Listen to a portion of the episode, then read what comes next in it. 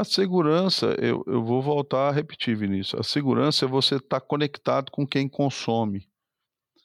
Porque se você está conectado com quem consome, seja através de uma parceria com o frigorífico, seja através diretamente é, sendo propriedade de um frigorífico como nós somos, é, você, você tem uma sensibilidade de entender que a sua produção está indo para o consumo. E se lá o consumo diminui, você pode diminuir aqui, mas normalmente essa diminuição de consumo é, ela não quebra ninguém, porque é uma, uma, uma, situação de sazonalidade, de renda, que isso passa, que as pessoas não deixam de comer.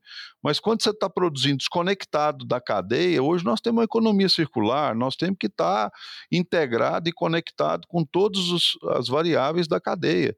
Então, se você está dentro da fazenda, mas você não está conectado com o frigorífico, você, o frigorífico não está conectado com o consumidor final, porque você tinha muito disso. É, tinha os caras que abatiam carcaça, mandava carcaça, o cara que produzia, mandava. Era uma cadeia desconectada. Então, uh, nós temos que conectar, passar para dentro do jogo. Não dá para você ficar olhando um e o outro.